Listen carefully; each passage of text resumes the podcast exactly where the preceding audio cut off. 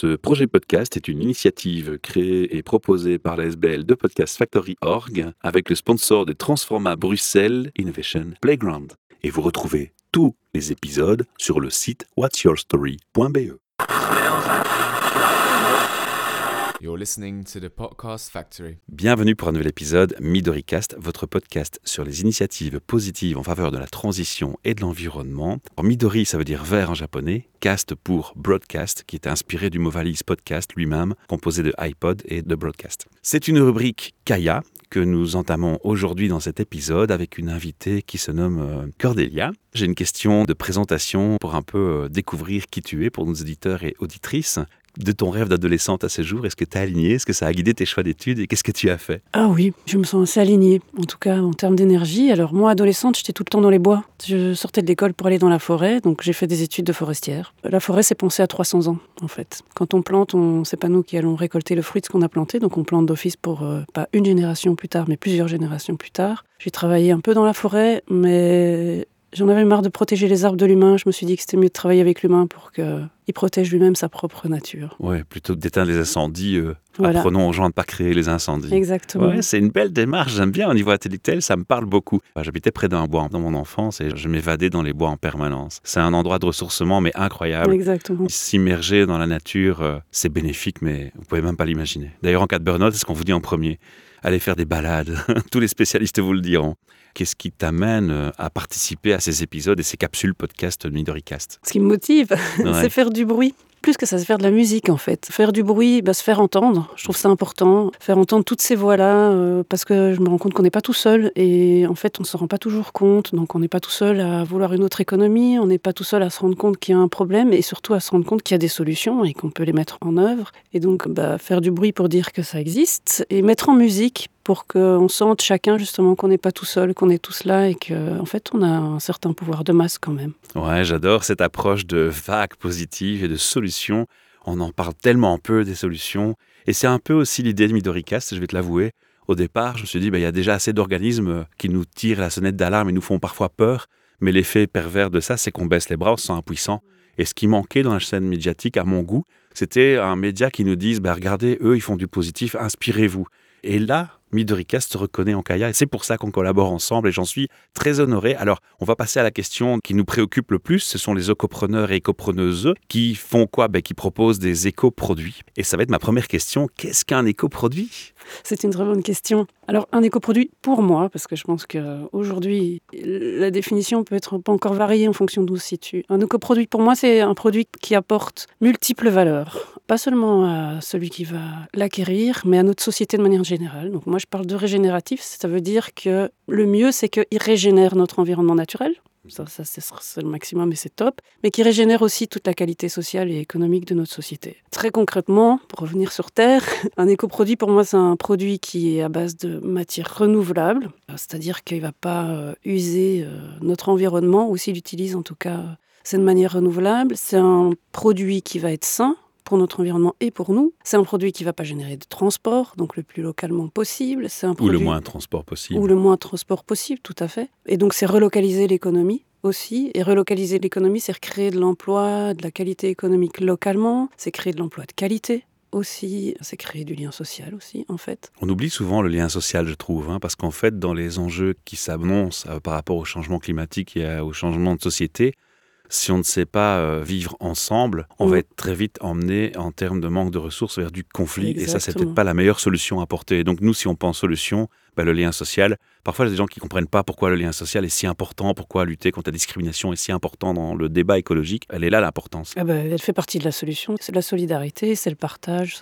c'est clair. Je crois que c'était utile de le rappeler de temps en temps. Il faut faire ce petit rappel, même s'il paraît tellement évident quelques exemples peut-être de produits qui sont représentatifs pour toi, de produits euh, éco-responsables? Oui, bah, je vais en citer quelques-uns dans, le secteur de la construction parce que c'est là qu'on ah, ah, a pris notre plaidoyer pour l'instant. Euh, bah, c'est tous les isolants à base de ressources naturelles, type euh, il y a en Belgique Graniterm qui fait de l'isolant à base d'air, mais on a aussi tout ce qui est construction à base de bois. J'en ai bénéficié aussi. On a Stabilem qui a un process qui est pas mal parce qu'il permet de réutiliser du bois, enfin de l'amener coller pour construire quelque chose de solide. Après, on a tous les acteurs de la chaîne, donc parmi nos membres, on a aussi Carodec qui s'occupe de la distribution de ces matériaux et de la sensibilisation et de l'accompagnement. On a aussi euh, Natura Mater qui, eux, accompagnent plus les professionnels, donc ils sont aussi fournisseurs de matériaux, mais avec une plus-value qui est vraiment d'accompagner les différents métiers, corps de métier, architectes. euh, Ça va très loin, hein, ça va jusqu'aux finitions, ça va aussi jusqu'aux peintures et des choses comme ça, j'imagine. Exactement, donc euh, tout ce qui est l'argile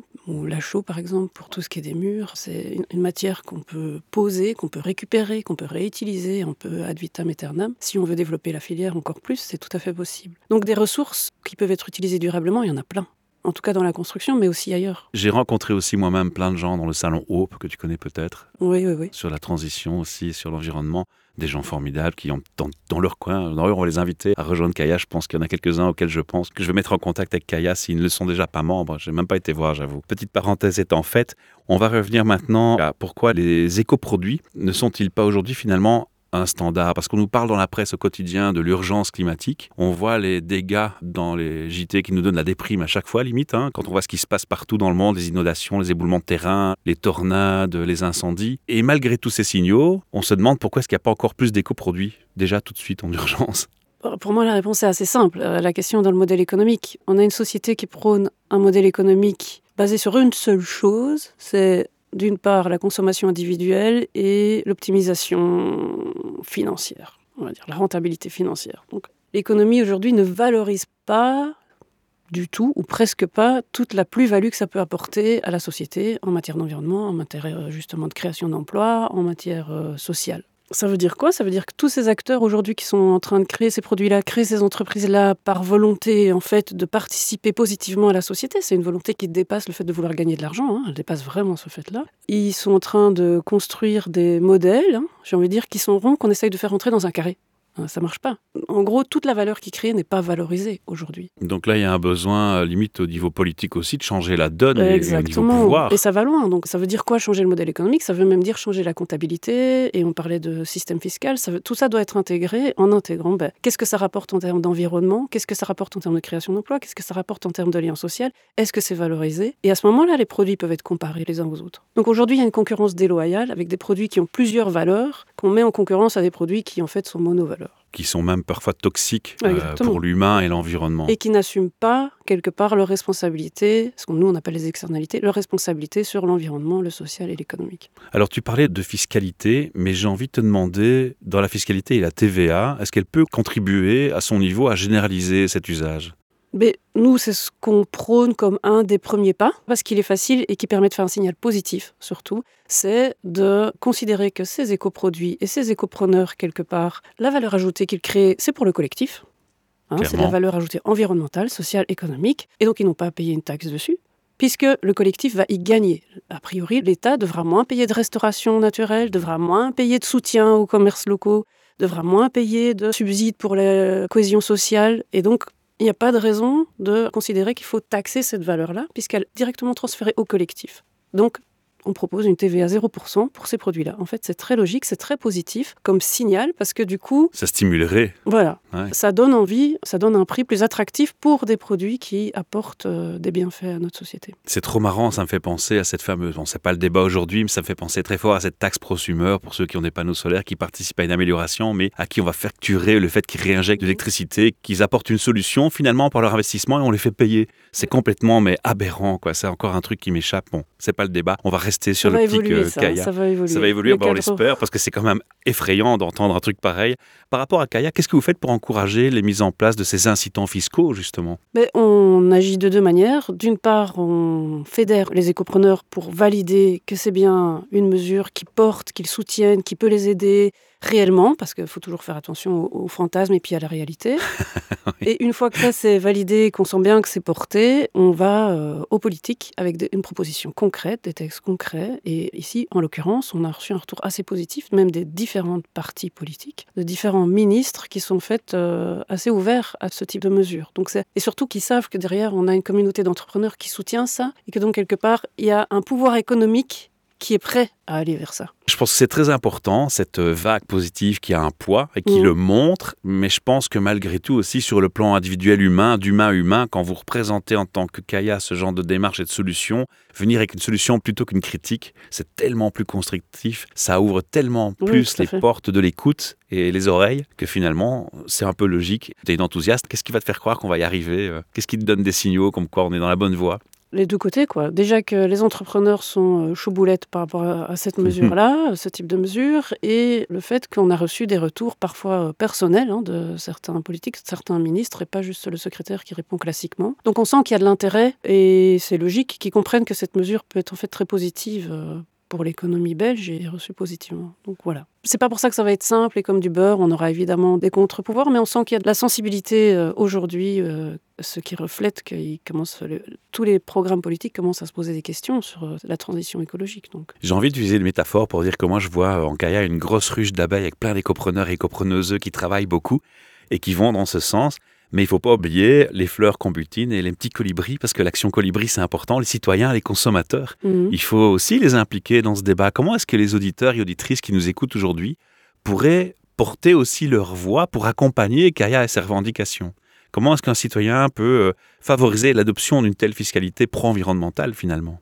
Pour moi, de plusieurs manières, et sans doute pas que à travers Kaya, mais aussi à travers Kaya. Soutenir Kaya, c'est déjà le rendre visible aujourd'hui, hein, parce qu'en en gros, on a démarré... Parlons-en, c'est le but de ce On a podcast. démarré en, en 2018-2019, hein. on est encore jeune. Donc c'est nous rendre visibles, euh, Facebook, LinkedIn, euh, parler de nous, faire du bruit de la musique. C'est soutenir tous les entrepreneurs qu'il y a derrière Kaya aussi, en fait. Les rendre visibles aussi. Choisir leurs produits, leurs solutions. Voilà, c'est exactement ça. Et puis euh, c'est pourquoi pas être acteur soi-même, hein, parce que je pense que citoyen, c'est aussi entrepreneur. Et donc euh, ch- chacun a peut-être sa source à, à valoriser aussi.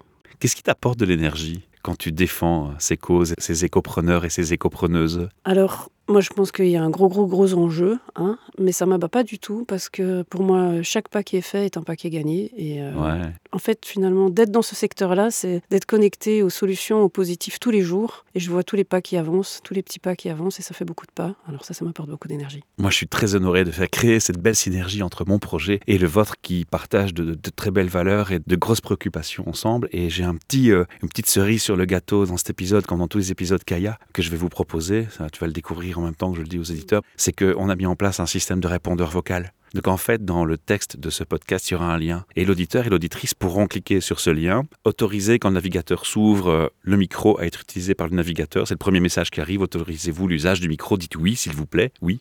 Vous allez pouvoir laisser un message à notre invité pour lui dire bravo, pour lui dire merci, pour lui poser une question. Parce que oui, je vois que tu souris, mais le côté humain, être encouragé par des voix des autres, ça fait Ouais. tellement de bien. Et je crois que ces petits messages peuvent être euh, riches de gratitude. C'est une gratitude, en fait, que, que je propose qu'on te fasse.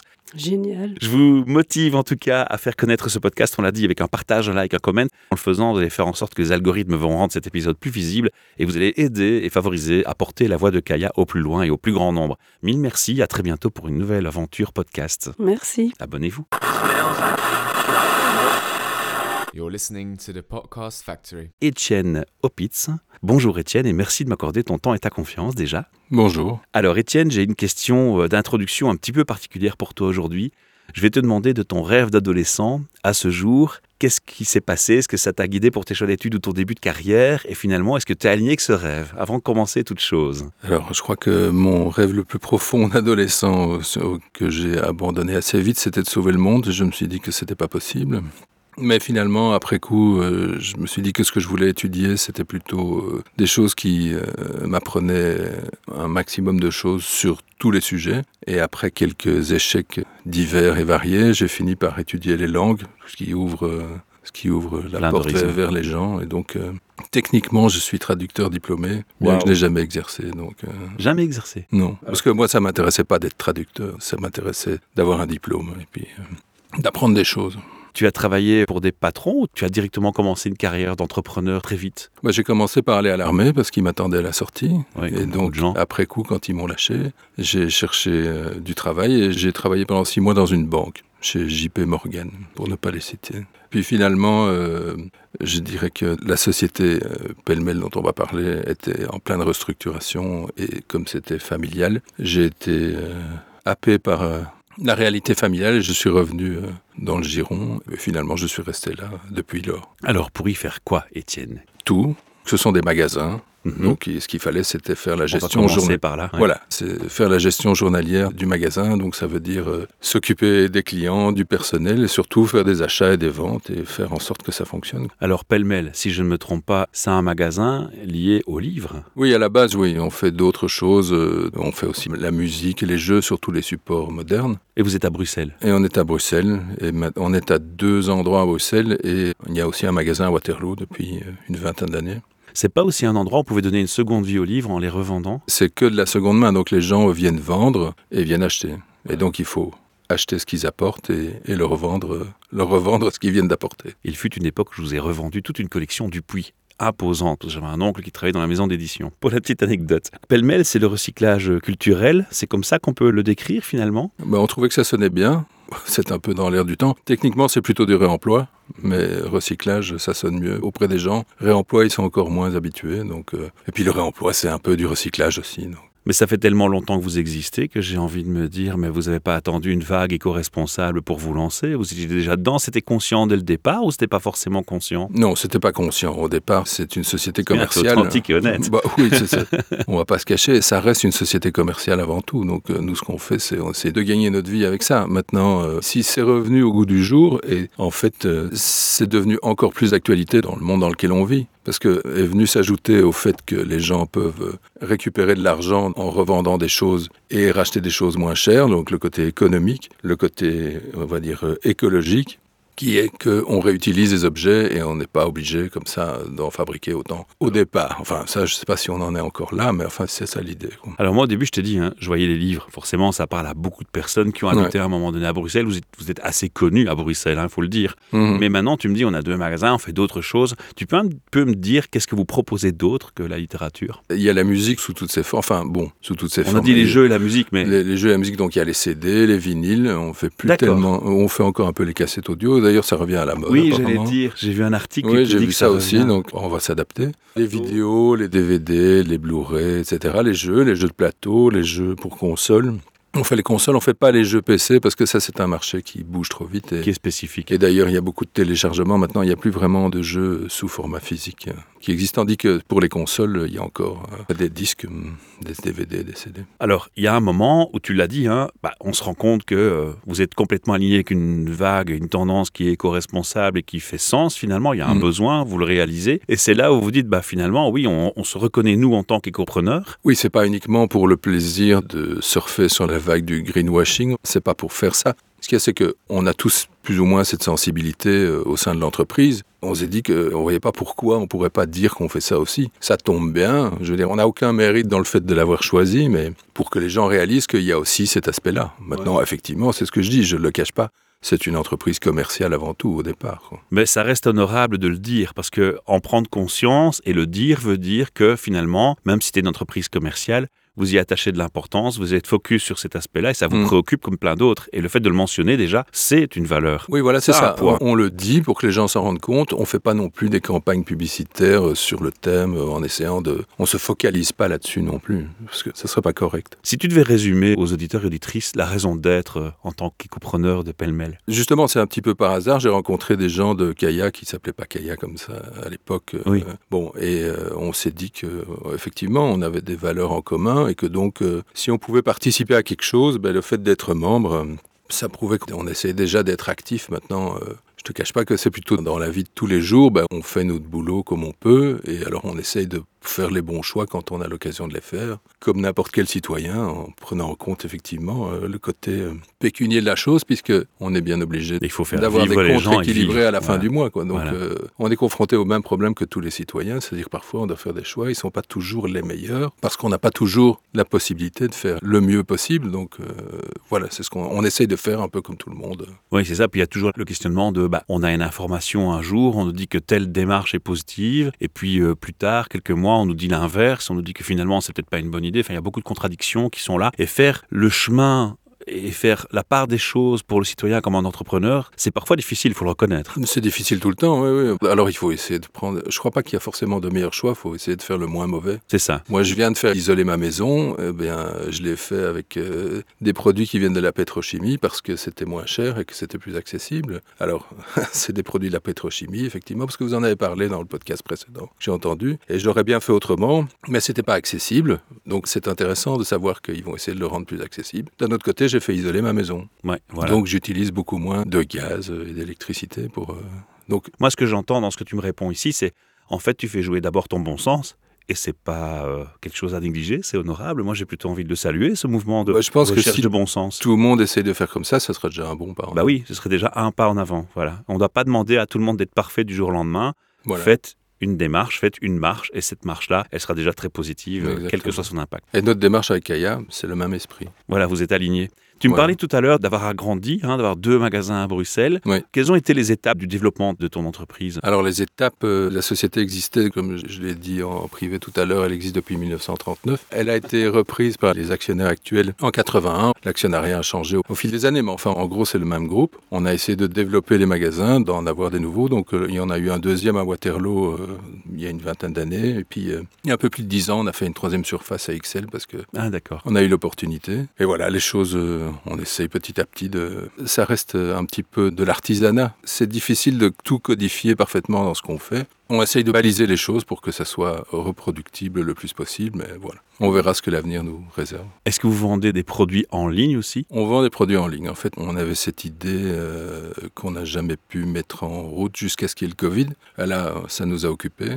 On a du coup euh, organisé euh, de la vente en ligne, mais ça reste anecdotique par rapport à ce qu'on fait dans les magasins. Vous avez gardé l'âme du magasin, et ça c'est important. On essaie de reproduire en ligne ce qu'on fait en, physique. Et donc, euh, notre but, c'est pas de vendre 4000 fois plus cher parce que c'est en ligne. Euh, En fait, c'est possible aussi parce que le marché en ligne a changé. C'est devenu un marché beaucoup plus local. Il y a 10 ans, les gens achetaient euh, leur pain derrière le coin et autre chose à Tombouctou. Mais quand c'était en ligne, ils achetaient loin. Maintenant, les gens achètent près, même en ligne. Donc il y a des clients qui viennent par exemple euh, et qui achètent en ligne et puis qui viennent chercher ce qu'ils ont acheté puis ils achètent autre chose. C'est devenu beaucoup plus euh, fluide. Ouais, c'est moins euh, siloté en tout cas. Voilà, et donc du coup c'est possible pour nous de vendre en ligne, sinon ça n'avait pas vraiment de sens. quoi. Alors, le marché dans lequel vous êtes, c'est quand même, est-ce qu'on peut le déterminer comme un marché niche? Vous avez un peu analysé autour de vous les concurrents et la concurrence? Je pense que c'est un marché niche, oui, Ouais. oui. Effectivement, il y a quelques concurrents, mais enfin bon, il n'y en a pas des masses non plus. Tu te sens différencié par rapport à ces concurrents? De quelle manière? Il y a vraiment des grosses différences où il y a des gens qui vous ressemblent très fort? Il y a des gens euh, souvent qui viennent de chez nous au départ, qui ont essayé de voler de leurs propres ailes, mais ce qu'il y a, c'est qu'on est un peu plus nombreux, un peu plus organisés. Puis il y a l'ancienneté qui joue, le nom. Je ne veux pas critiquer les autres, mais euh, on essaie de faire bien ce qu'on fait, et jusqu'à présent on y arrive. Donc euh, voilà. Vous avez des valeurs spécifiques que vous mettez en avant Avant même de parler d'éco-responsabilité, de rejoindre Kaya, vous avez déjà des valeurs que vous mettiez en avant? On essaie d'être des êtres humains euh, normaux, dignes et responsables, on va dire. Ah, C'est une belle valeur. Bon, on fait ce qu'on peut. C'est super. J'ai envie de te demander, tu m'as dit au début, on a été parmi les membres de la première association qui a fusionné ensuite avec Kaya. Oui, c'était juste le côté anecdotique, c'est juste que j'ai vu après qu'ils avaient changé de nom, Voilà. parce qu'ils avaient fusionné avec d'autres gens, et voilà. On a déjà un peu répondu, mais il y a d'autres raisons qui ont fait que tu as décidé de dire bah, on va les rejoindre. Quels étaient les points majeurs? Bon, La prise de conscience de son identité d'éco-responsable, mais est-ce qu'il y avait d'autres envies de porter un message, d'avoir un poids, d'étendre le phénomène? On s'est dit qu'à travers une organisation comme ça, on pouvait peut-être participer à quelque chose de plus grand que nous, parce que dans la vie de tous les jours, nous, on s'occupe surtout de vendre et d'acheter des choses.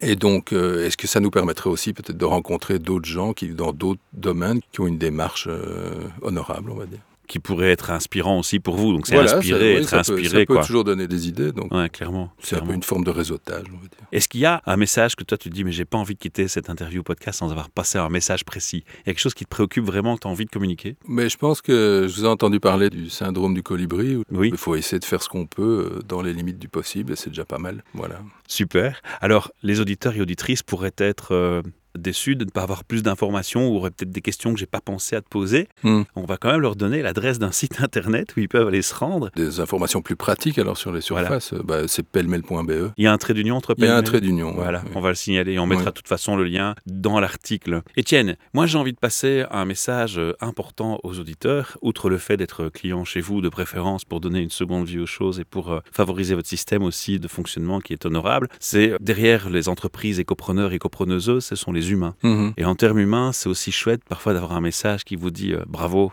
merci, continue, tu Mhm. vois. Ce genre de message, ça peut faire plaisir aussi. Alors on y a pensé. Dans le texte du podcast, il y aura un petit lien et les gens, s'ils cliquent sur le lien, ils vont arriver sur la plateforme Vodio et leur navigateur va leur dire autorisez-moi à utiliser votre micro. Dites oui, parce qu'en dessous vous aurez un bouton et en appuyant sur ce bouton, si votre micro n'est pas de trop mauvaise qualité, vous pourrez parler, vous enregistrer et envoyer un message à Étienne et on lui transmettra. Alors ce message, ça peut être une gratitude, un remerciement, une félicitation, un encouragement, mais ça peut être une question pratique. On Mhm. les soumettra de toute façon, Étienne. Et si vous nous ajoutez à la fin du message j'autorise à ce qu'on utilise ma voix, eh bien il se pourrait qu'on partage ce lien vers votre message vocal dans les commentaires du podcast et tous les auditeurs et auditrices pourront entendre votre réaction et certainement si c'est un encouragement, une félicitation. Et je vous motive à le faire parce que c'est une belle façon d'honorer la démarche d'Étienne et le fait qu'il rejoigne Kaya. Voilà, ça c'est ce que je vous demande moi et bien entendu, pour faire connaître ce podcast Kaya et Pêle-mêle, ce serait sympa de votre part aussi de faire un petit like, un commentaire et un partage de ce podcast sur les réseaux sociaux. À bientôt pour une nouvelle aventure podcast et merci de votre écoute. You're listening to the Podcast Factory. Ce projet podcast est une initiative créée et proposée par la SBL de Podcast Factory Org avec le sponsor de Transforma Bruxelles Innovation Playground. Et vous retrouvez tous les épisodes sur le site whatsyourstory.be.